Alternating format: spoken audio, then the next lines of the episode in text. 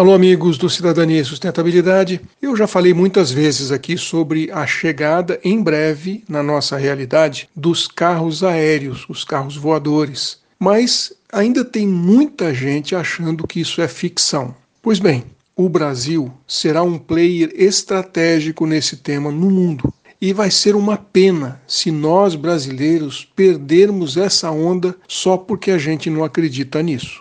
Tá aí a prova. A Embraer vem despontando como uma das mais importantes protagonistas na corrida das empresas que desenvolvem os modelos de VTOLs, que é a sigla para Veículos de Pouso e Decolagem Vertical.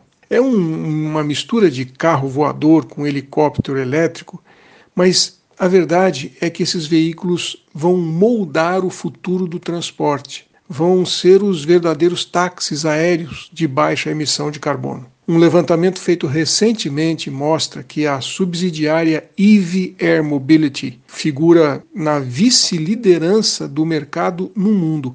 Essa EV é a subsidiária da Embraer. Ela já está com 735 encomendas da aeronave, que é movida à eletricidade, e tem o pouso e a decolagem vertical. O último contrato foi anunciado há mais ou menos um mês atrás com a empresa britânica Bristol, que pediu um fornecimento de até 100 unidades deste veículo voador. A gente tem que lembrar que a Embraer transformou a sua startup de carros voadores, que estava na incubadora da empresa, até o ano passado, mais ou menos, num negócio independente. Ela fez uma parceria com a americana Eve Mobility e, pouco mais de seis meses depois do lançamento da empresa no mercado, ela já estava recebendo a sua primeira encomenda. Independente da gente acreditar ou não acreditar, os veículos voadores urbanos, autônomos e elétricos serão uma realidade dentro dos próximos 10 anos e certamente as prefeituras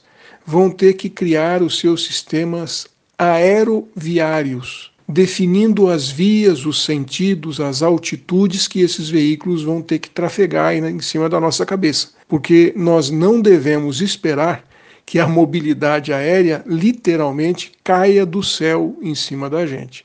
Se nós não fizermos o dever de casa na regulamentação do seu funcionamento, infelizmente, isso pode acontecer. Um abraço, aqui é o Silvio Barros, para a CBN.